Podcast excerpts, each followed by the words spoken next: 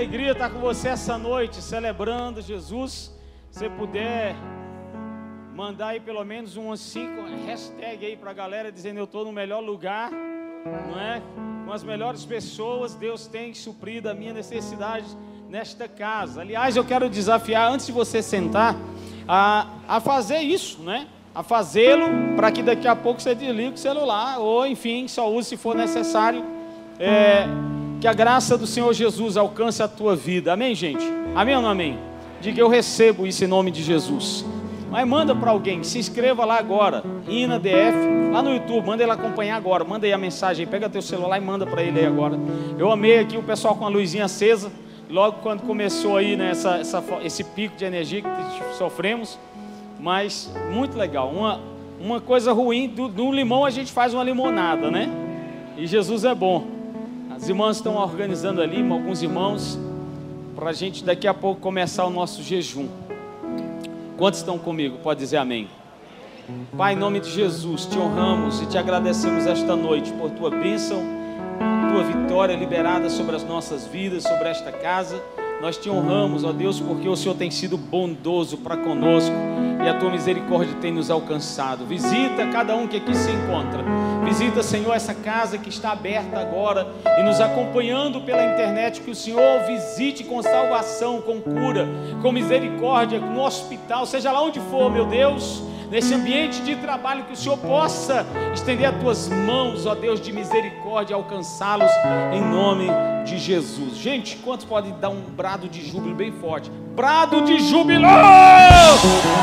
A vitória é nossa, pelo sangue de Jesus, sempre será. Amém? Pode se assentar. Muito obrigado, Jesus abençoe você. É, nós estamos muito gratos a Deus por esse tempo. Quantos estão amanhã, aliás, amanhã não, agora, meia-noite conosco no jejum do realinhamento? Levanta a sua mão. Quantos não estão? Diga amém. Então, você pode entrar hoje ainda, né? Você pode entrar agora conosco, né? É, até meia-noite, você tem tempo ainda para decidir. Nós vamos ter, é, é, é, você tem esse intervalo agora e às zero horas de hoje nós iniciamos o primeiro jejum coletivo. O jejum não é para Deus, o jejum é para você e para mim. Nós necessitamos ter um coração quebrantado e sensibilizados para ouvirmos a voz de Deus, não é? Então, eu quero te desafiar, você que inclusive passa por problemas, não é? Eu estava conversando ainda há pouco ali com o Fernando e ele, no, no culto passado ele compartilhou algo. Fala aqui para nós aqui rapidinho. Paz, a paz, meus queridos é, o que, que acontece? Eu queria hoje animar a fé de vocês acerca desse jejum. O quão importante é. Há uns anos atrás, assim, quando eu cheguei a essa casa, eu cheguei totalmente quebrado, destruído, é, divorciado. Hoje eu estou com minha esposa aqui, graças a Deus, do meu lado, a família aumentou. Mas como eu vim do mundo, algumas mazelas me acompanharam até aqui. Então tudo faz parte de um processo. Então eu fiz esse jejum de Daniel, né, os 21 dias, e no 13 terceiro dia, eu me lembro, nós participamos de um congresso que teve em outra igreja, alguns casais aqui foram, e nesse 13 terceiro dia, eu chegando em casa, eu já estava bem doído, coração machucado contra isso, que eu tentando abandonar o vício do cigarro. Bebida foi algo simples, droga foi algo simples, mas o cigarro, ele foi me matando até no final. Porque o vício do cigarro, na verdade, ele se torna um hábito na vida da gente. É um vício que se torna um hábito. Você cria o hábito de tomar um cafezinho, fumar um cigarro, almoçar, fumar um cigarro. Então isso pendurou aqui. E eu decidi fazer esse jejum. E minha esposa, algo bastante importante é a unidade entre o casal. Ela falou: "Vamos, eu vou te ajudar". Nós decidimos fazermos juntos. No 13 terceiro dia, eu me lembro que eu entrei para dentro do meu quarto, eu subi, cheguei da igreja, subi e levei comigo a carteira de cigarro. Olha só, estava dentro do carro lá. Peguei a carteirinha de cigarro, o Espírito Santo vai para dentro do quarto. E ali eu orei fervorosamente, intensamente mesmo. Eu orei que eu demorei a sair do quarto. Quando eu saí de lá, eu saí todo suado. O olho vermelho, que eu gritava, chorava, eu clamava. Mas quando foi no outro dia, meus irmãos, é algo impressionante. É como se eu nunca tivesse experimentado cigarro em toda a minha vida. Saiu o gosto que fica na boca, assim, o cheiro. O pessoal fuma na minha. Eu não sinto a menor graça mais. E foi através do jejum de Daniel. E olha só, não completou os 21 dias, foi no 13 terceiro dia. E foi algo que me libertou, que foi o jejum. Amém? E eu quero te desafiar também. Eu me lembro de um outro testemunho, não sei se ele está aqui, é um advogado, amigo do Adeilson, inclusive, do Eduardo, aqui da igreja. Ele estava sentado, como você está aqui hoje, e ele disse assim: caramba, eu não sou nem dessa igreja, eu não, não sirvo a Deus, mas eu vou fazer o jejum com esses pastores, aí, que com, esse, com esse desafio que ele está fazendo. Irmãos, esse homem depois nos procurou, testemunhou para eles também, disse assim: Olha, eu nunca peguei tanta causa na minha vida. Aí, você que é advogado, presta atenção. Ele diz assim: Ó, eu nunca peguei tanta causa na minha vida. Era uma atrás da outra. Chegou um ponto que eu disse assim: eu não dá mais. Comecei a dispensar e o dinheiro caindo na conta. Essas coisas ruins. Pastor, então você está me animando para isso? Não, eu estou te animando para você se tornar um homem e uma mulher sensível a Deus, a ouvir a voz do Espírito Santo, tomar as decisões corretas na tua vida. Agora, como de pacote e consequência, vem tudo isso também, meu amigo. Porque Jesus falou que aquele que busca o reino dele, as demais coisas, quais demais coisas de Mateus 6,33? Tudo aquilo que nós também precisamos Deus tem a maior alegria em nos abençoar. Quantos estão entendendo? Pode falar amém. Então, meu irmão, se você não entrou ainda nesse propósito, entra conosco hoje, às zero hora de hoje. Nós tiramos da nossa vida, não é, por 21 dias, açúcares, guloseimas e massas e coisa pesada como carboidrato. Então, vai ser retirado da sua vida feijão, arroz, macarrão, pudim, balinha, chiclete, refrigerante, doce, doce de caixinha, leite condensado e, sabe, vai, vai, ser, vai tirar tudo isso aí, meu amigo, vai tirar tudo isso aí. E o que eu vou poder comer, pastor? Quase nada, mas Deus é tão bom ainda com você que vai te dar, ó, beterraba, cenoura, abóbora, abobrinha, né, alface, couve, brócolis, é, é, a, a selga, né? e você pode complementar também com carnes brancas, é, é, é, peixes, frangos e ovo. Não é? Você pode pôr ovo também na sua dieta. Ovo também é carne branca. Não é? é então você pode é, acrescentar isso. Pastor, o que eu posso beber? Água, sucos, cafés sem açúcar. Irmão, um jejum desse você tira de letra. Mas e inclusive esse jejum já salvou vidas na nossa igreja. Né? Tem uma irmã aqui que ela, ela, ela fez o jejum e estava passando por um problema de saúde. Olha como Deus é bom, irmãos. Em todas as áreas ele toca, né? Financeira, espiritual, emocional, conjugal e até no corpo, sabe? E ela voltou ao médico e o médico disse assim: "O que que você fez? Seus exames estão tudo normais. Estava tudo alterado, está tudo normal. Ela falou: Eu não fiz nada, doutor. A senhora tem certeza? Fala para mim, o que, que você fez? Aí ela disse assim: Doutor, a única coisa que eu fiz de diferente foi um jejum de Daniel lá na minha igreja. Ele falou: Pois esse jejum salvou a sua vida. É a esposa do irmão Elvis, ele deve estar acompanhando aí pela internet. A, a irmã é, Fabiana, ela, o médico disse para ela: Pois esse jejum salvou a sua vida. Sabe o que, é que vai acontecer com você? Além da sua pele, do seu corpo ficar bonito, o cabelo, as unhas endurecerem, você ter uma postura melhor, você vai tocar os céus. Em nome de Jesus, receba isso por fé.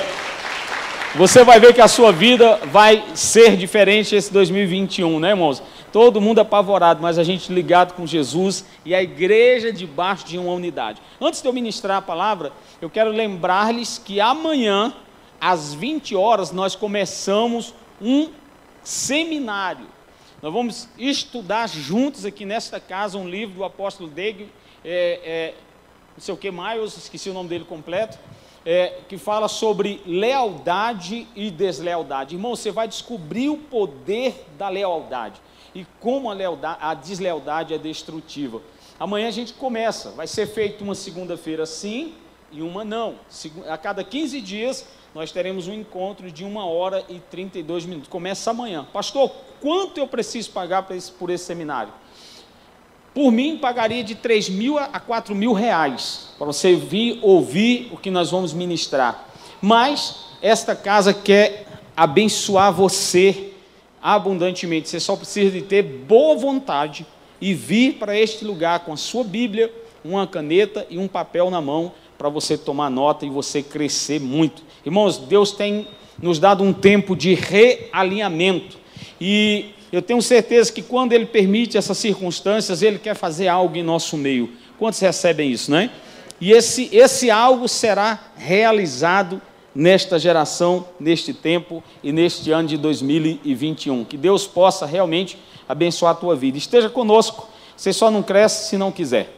É, esses dias atrás, nós, na verdade, não é nem esses dias, mas todo o mês de janeiro, Deus vem dando palavras a esta casa. Muitos irmãos passaram por aqui, tanto domingo pela manhã, e hoje foi uma bênção aqui, tinha umas, umas 60 pessoas conosco, né, um culto menor, mas foi muito gostoso.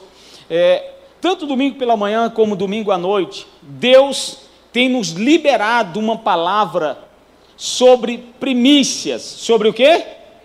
Primícias. E Ele tem ensinado a cada um de nós o que significa primícias.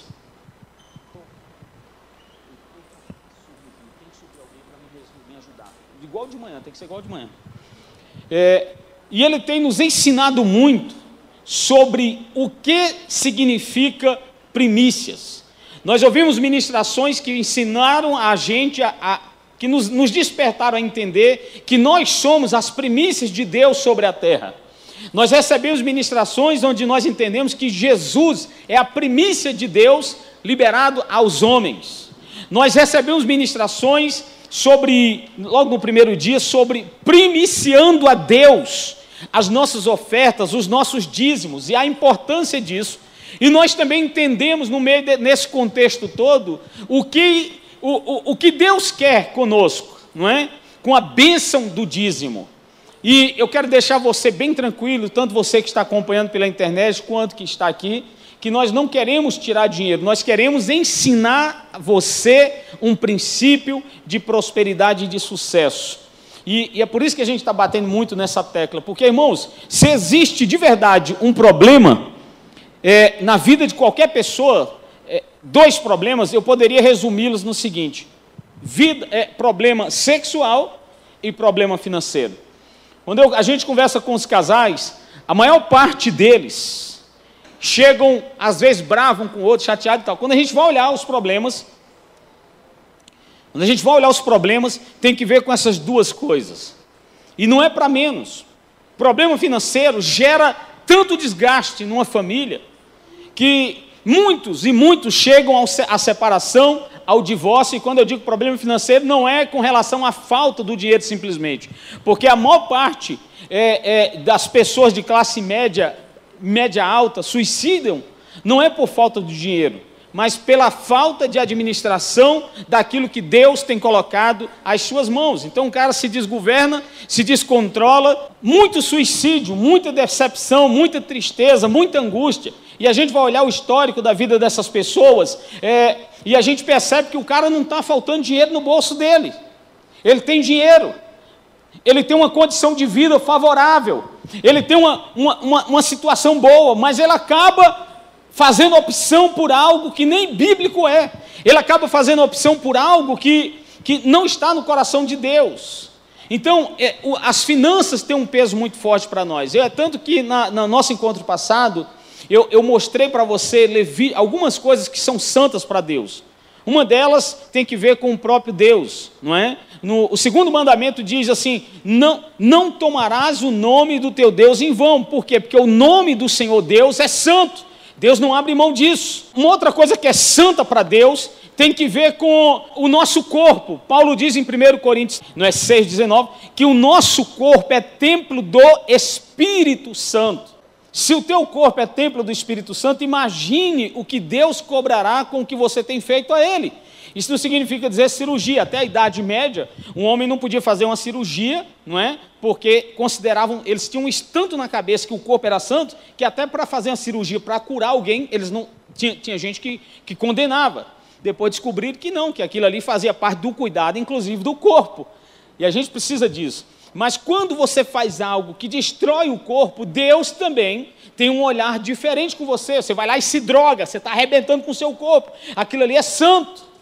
Você vai lá, passa a noitada inteira bebendo cachaça, fumando, rebenta. Deus vai lá e prostituição. Você está arrebentando com o seu corpo. Haverá uma consequência por aquilo que você está fazendo.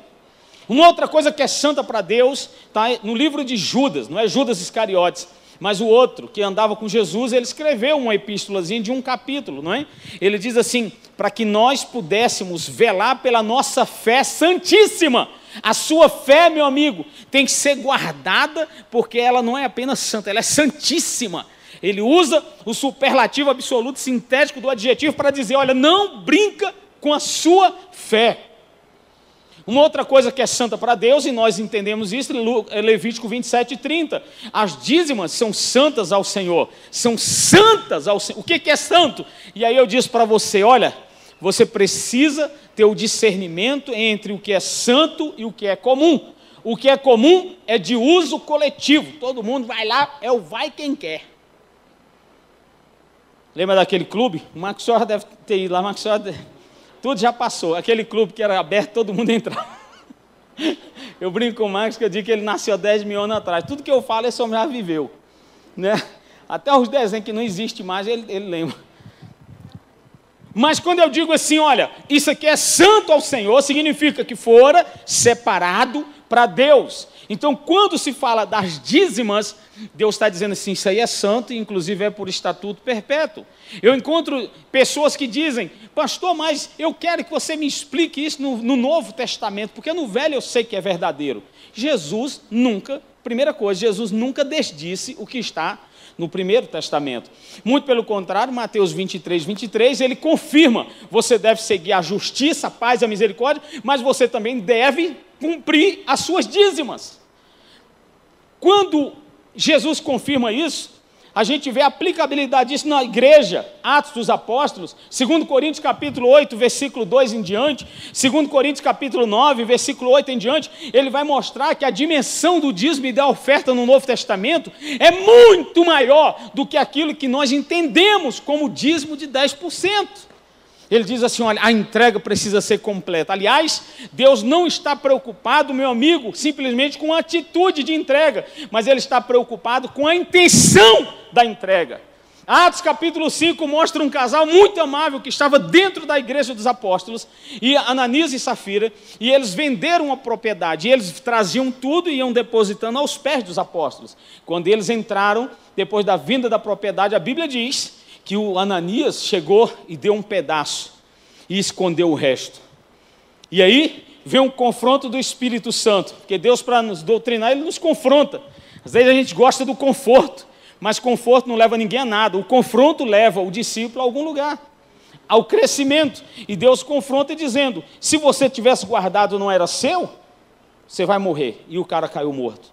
A mulher dele chega logo depois, a, a, a, a Safira, não é? E, ela fala a mesma coisa: está aí os pés dos que levaram o corpo do teu marido, você também vai cair e morrer. E, por quê? Porque mentiu, está escrito, ao Espírito Santo. O problema em nós está, sabem que, irmãos, que a gente ouve falar daquilo que é santo e a gente despreza, a gente fecha os ouvidos, a gente acha que já sabe de tudo. E aí eu disse para você, irmão, não podemos brincar com aquilo que não devemos, que não podemos, porque é santo ao Senhor. Ah, isso aí é conversa. Isso aí eu vi o fulano tal lá no YouTube dizendo sobre isso e aquilo. Ah, isso aí eu já vi outra coisa. E aí, irmão, a gente começa a tropeçar em erros terríveis, em erros horríveis. E depois vem maldições sobre maldição, o devorador entra, rebenta com a casa, rebenta com a família, rebenta com as finanças, rebenta com o nosso planejamento, rebenta com a nossa emoção, rebenta com a nossa saúde, e a gente não sabe por quê. Por quê, pastor? Porque brincou com aquilo que não se deveria brincar. Eu citei até um exemplo do Franklin é, Delano Roosevelt, que foi um presidente dos Estados Unidos, e pastor Luiz fala sobre ele. E ele conta uma ilustração muito legal. Ele diz que quando ele recepcionava os diplomatas na Casa Blanca, nos Estados Unidos, ele percebeu que as pessoas chegavam ali só para cumprir tabela. Escute, você nunca pode entrar dentro de um culto, de uma igreja, sentar simplesmente para cumprir tabela. O que, que você veio fazer aqui? Os meninos cantam aqui. Eu vim falar com Deus. Vim falar com Deus. Vim falar com Deus. É é? Cadê? Cadê o louvor? Porque eu sou dele e ele é meu. Vim falar com Deus. Ah, cadê? O pessoal do louvor fraqueza é essa aí? E ele é meu. O que, que você veio fazer aqui? A gente não pode perder essa noção de que quando eu entro num ambiente como esse, com várias pessoas diferentes, umas das outras, a gente vem para adorar o Senhor. Eu vim falar com Ele, é só Ele. Então aquele presidente disse que as pessoas passavam e ele começou a dizer nos, aos ouvidos: Hoje pela manhã eu matei a minha avó. E o pessoal que estava lá recepcionando pegava na mão dele e dizia: Parabéns, bom trabalho, nós estamos com você. Chegava o outro para cumprimentar, ele falava ao ouvido: Hoje pela manhã eu matei a minha avó. Parabéns, doutor, nós estamos com o senhor, parabéns e tal. O outro pela. O que, que você vê? Eu, eu matei minha, minha avó hoje pela manhã. Parabéns, até que teve um que passou e ele disse isso no ouvido: Hoje pela manhã eu matei a minha avó. E aquele único percebeu o que ele tinha dito, um único, no meio de muita gente. E ele disse assim: Se você fez isso, é porque ela mereceu. Foi o único que entendeu. Ele fez esse gracejo para provar para ele mesmo o quanto as pessoas desprezam um momento que é importante. Alguns aqui vão sair daqui hoje à noite e não vão lembrar nem onde eu li. Não vão saber amanhã nem o que eu preguei. Por quê? Porque nós, às vezes, tratamos aquilo que é santo como comum. E nós esquecemos de dar honra a quem tem honra. Até, até a palavra de Deus diz, o próprio Jesus, o próprio Deus diz assim: honrarei aqueles que me honrarem. Então, meu querido, eu quero encerrar essa noite, esses próximos 17 minutos, falando o seguinte: há uma bênção sobre a tua vida, você que primicia o seu dízimo. Malaquias 3, versículo 10 diz assim: ó, os, irmãos, os irmãos vão projetar. Malaquias 3, versículo 10 diz assim: Trazei todos os dízimos à casa do tesouro, para que haja mantimento na minha casa. E depois fazei prova de mim nisso, diz o Senhor dos Exércitos. Se eu não vos abrir as janelas do céu e não derramar sobre vós uma benção tal, até que não haja lugar suficiente para recolher, diz versículo 11. E por causa de vós repreenderei o devorador, e ele não destruirá os frutos da vossa terra, e a vossa vide no campo não será estéril, diz o Senhor dos Exércitos. Então, a primeira bênção que nós encontramos são as janelas dos céus abertas sobre nós. Quem entende esse princípio, meu amigo, vive o melhor de Deus, vive um relacionamento correto com Jesus. Agora, deixa eu te contar algo: dízimo não é mágica, porque dízimo não tira a maldição que já está em nós, ele só repreende o devorador que pode vir. Não sei se você me entendeu. Porque há pessoas que falam assim: eu vou dizimar, porque essa maldição que está. Eu vou, vai ter que cair. Não, não vai sair. Talvez a maldição financeira que está sobre a sua vida tem que ver com a falta de planejamento da sua própria existência. O que você faz com o seu dinheiro? Há pessoas que gastam mais do que entram. Há pessoas que vivem uma vida atropelada. Riachuelo, C&A, não sei o quê, shopping e tal, agiota, amigo, para, me empresta 100, me empresta 50, me empresta mil, me empresta. E, e, aquela, e, e aquela, aquele sufoco vai nadar e vai morrer na areia da praia. Por quê? Porque a maldição está na pessoa.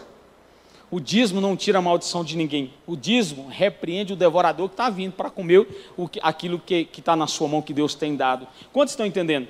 Então, a primeira coisa que você precisa entender é: Deus tem as janelas abertas para derramar sobre a tua vida bênçãos sem medida. Mas essa bênção sem medida passa por um relacionamento correto com a vida e com Deus. O que você está fazendo da sua vida? Essa que é a pergunta. Porque há pessoas que ficam orando, pedindo para Deus tirar a maldição. E não vai tirar, porque às vezes o problema está dentro da pessoa. Por que, que Deus não recebeu a oferta de Caim? Não foi simplesmente porque ela ofereceu algo da terra, não, porque depois Deus recebe a oferta de cereal para o resto da, da existência lá dos sacerdotes. Mas é porque a Bíblia diz que Caim tinha um coração mau, o negócio estava dentro dele. Primeira de João, Os irmãos vão projetar para nós, capítulo 3, versículo 11 e 12, diz assim, ó. Porque esta é a mensagem que ouvides desde o princípio, que nos amemos uns aos outros, não como Caim, que era do e matou seu irmão. E por, e por que matou? Porque as suas obras eram más e as do seu irmão justas. Sabe por que Deus não recebeu? Porque o negócio estava dentro do cara. A janela estava fechada sobre a vida de Caim, porque o coração do bicho era mau. Você quer saber por que, que Esaú perdeu a primogenitura? É, é, porque ele vendeu lá, ele chegou com fome, Jacó tinha feito um prato de lentilhas, e ele, não me dá comida. Não só foi por causa disso, irmãos. Deus não tira de ninguém uma coisa dessa tão importante. Era porque Esaú tinha um coração perverso. Abre para mim lá no livro de Gênesis, você que está acompanhando aí. 25, 30 a 31. Diz assim, ó. Depois 26, 34, 35. Ó, e disse Esaú a Jacó: Dai-me, deixa-me, peço-te, comer desse guisado vermelho, porque estou cansado. Por isso se chamou Edom. Então disse Jacó: Vende-me hoje a tua primogenitura. E disse Esaú: Eis que estou pronto a morrer. Para que me servirá a primogenitura? Aí ele largou para lá, né? Então, depois jura e vende. Agora, capítulo 26, versículo 34 a 35. 26, 34, 35. Diz assim, ó. E havia 26, 34 a 35. Ora, sendo Saul da idade de 40 anos, tomou por mulher a Judite, filha de Beri, Eteu, e a Bezemate, filha de Elon, Eteu. Versículo 35. E estas foram para Isaac, o seu pai, e Rebeca, uma amargura de espírito. Sabe o que aconteceu com Isaú? O bicho era tão ruim que a palavra de Isaac para os filhos era a seguinte: olha, quando vocês forem casar-se, casem com a mulher da vossa parentela. Vai lá na terra de onde a gente saiu e procura uma mulher de Deus. Case com uma mulher dentro da igreja, uma mulher de Deus. Tem muitos homens que não honram as mulheres de Deus que eles encontram. E ele dizia: case com a mulher de Deus. O que é que ele fez? Ah, quer saber? Eu vou casar com uma pessoa que eu quero e foi lá e casou com duas mulheres, naquela época era permitido, né, bigamias, enfim. E, e essas mulheres trouxeram para o pai dele amargura de espírito. Como se não bastasse, ele pega mais duas. Olha só, Gênesis 28, versículo 8 e 9. Diz assim, ó. Vendo também Esaú que as filhas de Canaã eram más aos olhos de Isaac, seu pai, tipo assim, eu vou sacanear meu pai. Ah, meu pai não gosta delas, não? Então calma lá foi Esaú a Ismael e tomou para si por mulher, além das suas mulheres, a Maalate, filha de Ismael, filha de Abraão, filha de Nebiote. Versículo 10. Partiu, pois, Jacó de Becebe e foi para Arã. Então, o que, que ele fez? De tudo, meu amigo. De tudo para que a janela se fechasse. Há pessoas que ele está ouvindo assim: olha, não faz isso. Ah, se eu fizer, vai causar amargura no coração dele, do meu pai, da minha mãe. Eu vou fazer. O espírito do Crico. Ah, se ele está dizendo que é para eu não ir. Agora é que eu vou mesmo. Vai ver. Vai ver. Então, o que, essa, essa atitude gera uma maldição que fecha as janelas dos céus. Caim tinha essa maldição. Esaú tinha essa maldição, e até hoje muitos de nós carregamos essa maldição. Então não é dando dízimo que ela vai cair, não. É tomando uma atitude correta com relação ao meu coração e dizendo para mim mesmo: eu não vou tropeçar mais nessas misérias e nem nessas mazelas. E aí, meu amigo, você vai ver que as janelas vão se abrir sobre a tua vida. Isso quer dizer, sabe o que para nós? Que eu não preciso dizimar? Não, eu estou falando para você sobre dízimo, que o dízimo abre as janelas dos céus mas eu estou dizendo para você que há maldições que não sairão da sua vida senão por meio de uma atitude correta diante de Jesus, pedindo perdão pelas, pelos seus pecados. A segunda bênção, ele diz assim: Olha, eu vou derramar sobre você bênção sem medida. De, dela vai vir a maior abastança. Você não tem como segurar. Irmão, sabe o que é que Deus tem para mim e para você? Não é apenas uma bênção. Ele tem bênçãos sem medidas. Lucas vai dizer para nós que a bênção de Deus sobre nós, sabe como é que é? É mais ou menos assim, ó, sacudida recalcada e transbordante. Uma coisa é eu pegar um saco de, de farinha para você. Outra coisa é eu pegar esse saco de farinha, espremê-lo, espremê-lo, espremê-lo, depois colocar até derramar pelas bordas. É muito maior a benção. Quantos estão entendendo isso? A Bíblia está dizendo que quando nós entendemos as dízimas como santas ao Senhor, e quando nós praticamos isso em verdade, inclusive aqui dentro, crendo de verdade, a bênção vem sem medida, é, um, é uma avalanche, é assim, ó. Quando eu falo da bênção, eu não estou falando apenas de você ter uma vida só de vitória e tranquilidade, não, eu estou falando da prosperidade de Deus. Para o mundo, bênção é sorte. Eu joguei na loteria, e eu acertei na quina. Isso é sorte.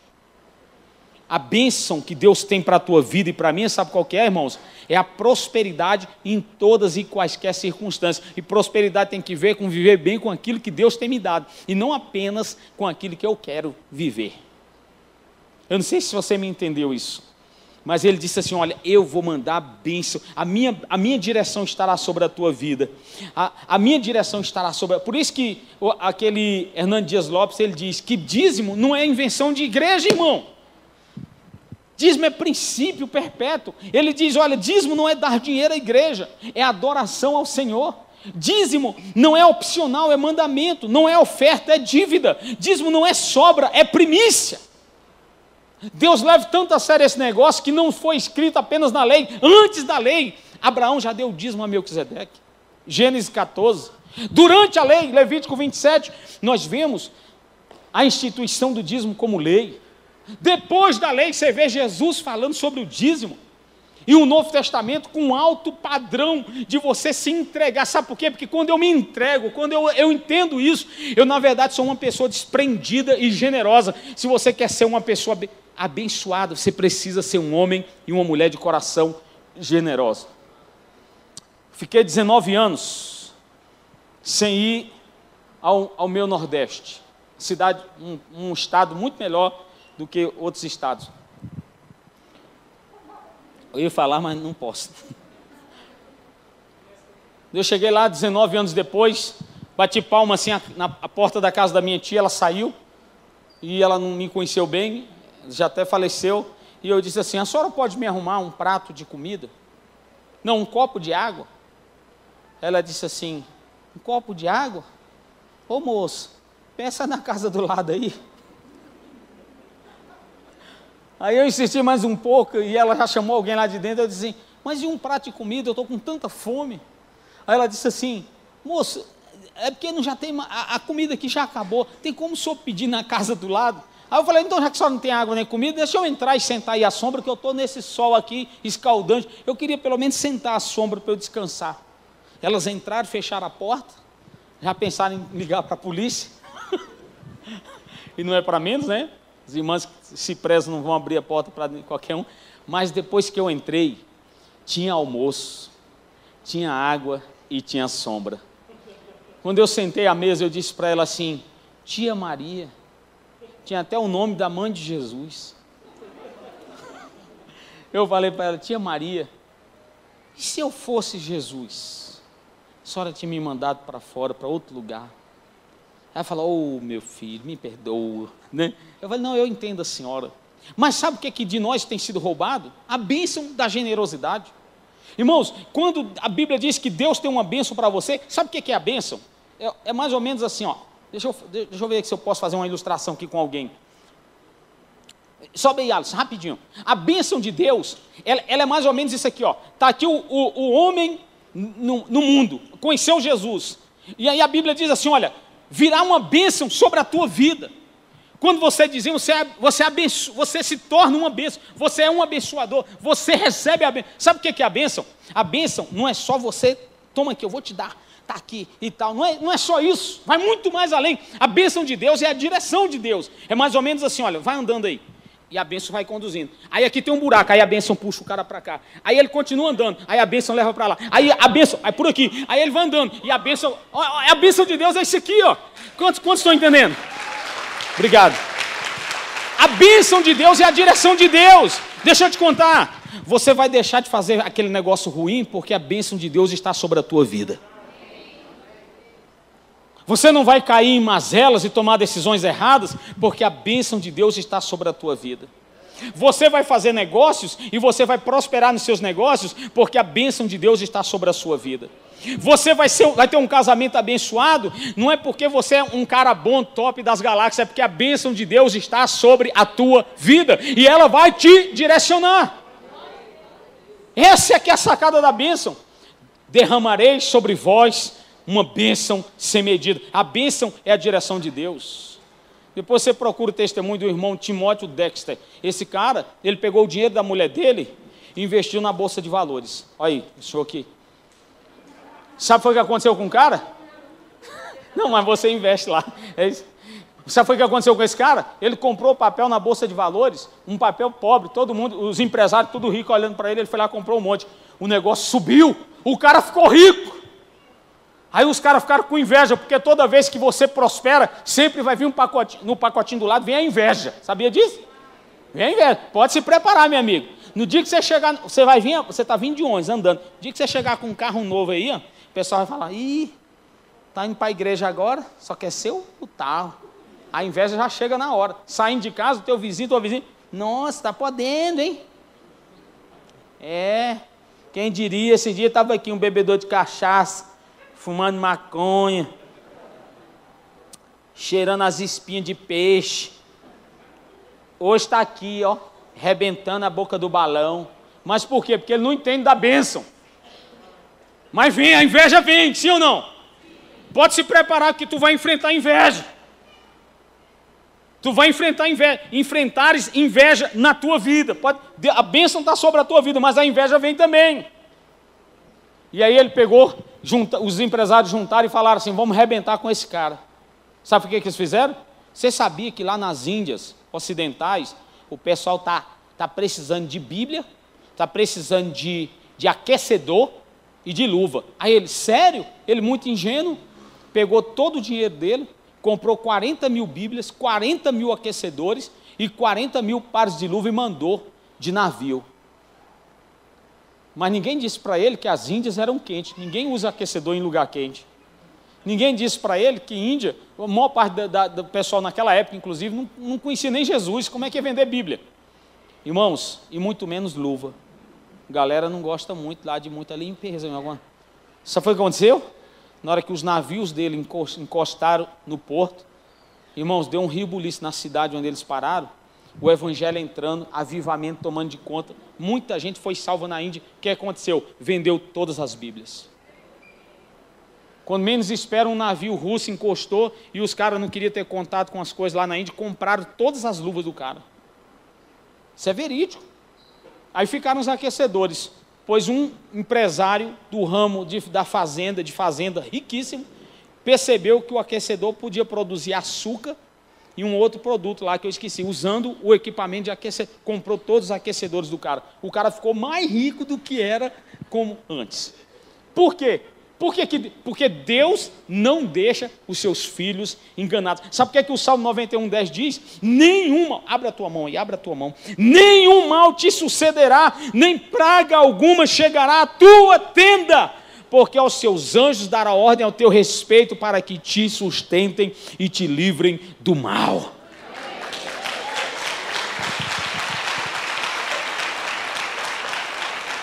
Ó, oh, o capeta pode até, meu amigo, tentar te rebentar no meio, mas eu vou te dizer uma coisa em nome de Jesus: a bênção do Senhor te conduzirá e te livrará do mal. Se prepare que ano de 2021 eu, eu vou ouvir aqui nesse púlpito pessoas testemunhando libertação, pessoas testemunhando compra de, de casa própria, pessoas testemunhando a salvação de parentes, de pessoas, pessoas testemunhando cura, pessoas testemunhando, irmão, a fé sendo avivada e reavivada, porque a bênção do Senhor está sobre ti. Mas a Bíblia diz: tragam todos os dias uma casa do tesouro. Escute, a oferta, o dízimo é entregue onde você é alimentado, meu amigo. É aqui, ó.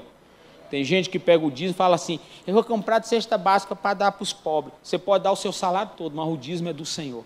É aqui. Ah, eu vou dar nesse programa do missionário que eu estou assistindo na televisão, nesse programa aqui que eu estou vendo do YouTube. No dia que você passar uma dificuldade, chama eles para ver se eles vão lá. Chama. Por isso que no, o nosso dízimo é dado no lugar onde nós somos alimentados e cuidados. Entenda isso para a sua vitória. Diz que o médico, cuidando de um paciente, tinha acabado de fazer uma cirurgia de ponte safena, disse assim: Olha, a partir de hoje você vai fazer exercícios físicos religiosamente. Você está sabendo disso? Tô, doutor. Então faça seus exercícios religiosamente. Um mês depois, no retorno da consulta, ele chega para o médico e diz assim: O médico, e aí, como é que foi? Como é que você está? Doutor, eu comecei a fazer os exercícios uma vez por semana. Na primeira semana eu já desisti. Mas, meu amigo, eu falei para você fazer os exercícios religiosamente. Não, é porque religiosamente eu entendo que eu, eu, na minha religião eu só vou uma vez de semana na igreja.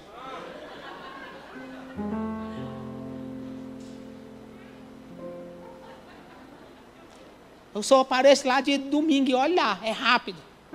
Agora estão com o horário reduzido, só hoje que eles estão dando um estiquinho a mais, porque o pastor estava cuidando ali das verduras. Mas religiosamente, o médico estava querendo dizer para ele, sabe o quê? Faça todos os dias. Deixa eu te contar, sabe qual é a diferença de vencedores para derrotados? O vencedor faz todos os dias aquilo que o derrotado faz uma vez ou outra. Eu vou começar a ser dizimista. Uma vez ou outra.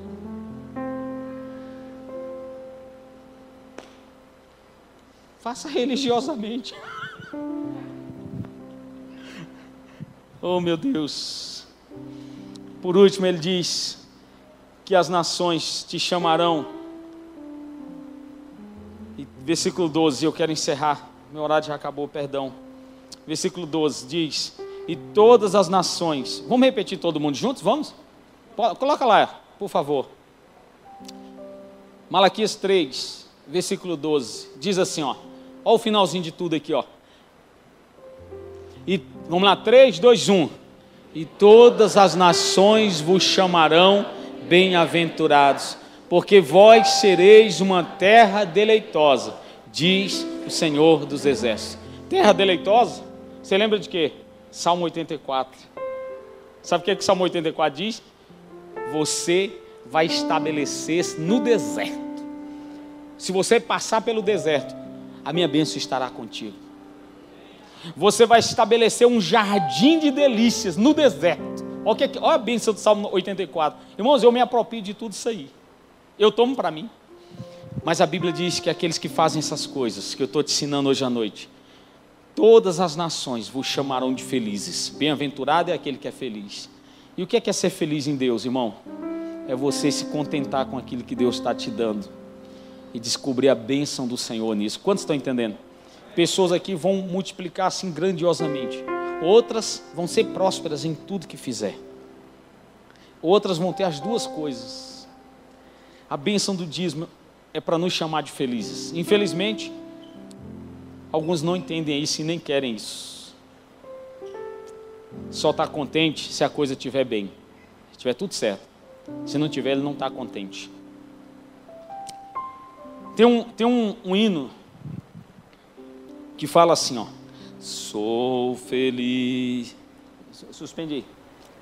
Sou feliz com Jesus, sou feliz com Jesus, meu Senhor cara que escreveu esse hino estava saindo de férias com a esposa e mais quatro filhos, atravessando o Atlântico. Só que ele teve um problema no trabalho, voltou e mandou a esposa com as filhas. No meio do Atlântico, um navio de ferro atropelou o navio dele, da, da esposa e das filhas. As filhas todas morreram afogadas. Somente a esposa chegou na Inglaterra, porque foi resgatada e de lá ela escreveu assim: Salva, mas sozinha.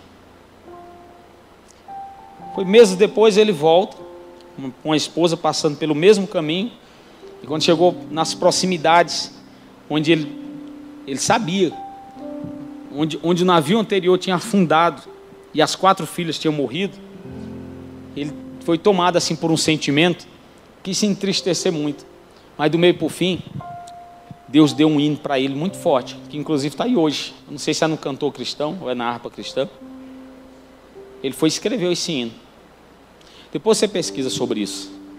Mas ele disse no meio da adversidade: Sou feliz com Jesus, meu Senhor. Sou feliz com Jesus. Sou feliz com Jesus, meu Senhor. Sabe o que, é que a bênção de, do dízimo está dizendo para mim e para você? Todas as nações, as pessoas, os teus vizinhos, os teus amigos, a tua parentela pode não gostar de você, mas eles vão olhar para você e vão dizer assim: eles são felizes. Eles são felizes.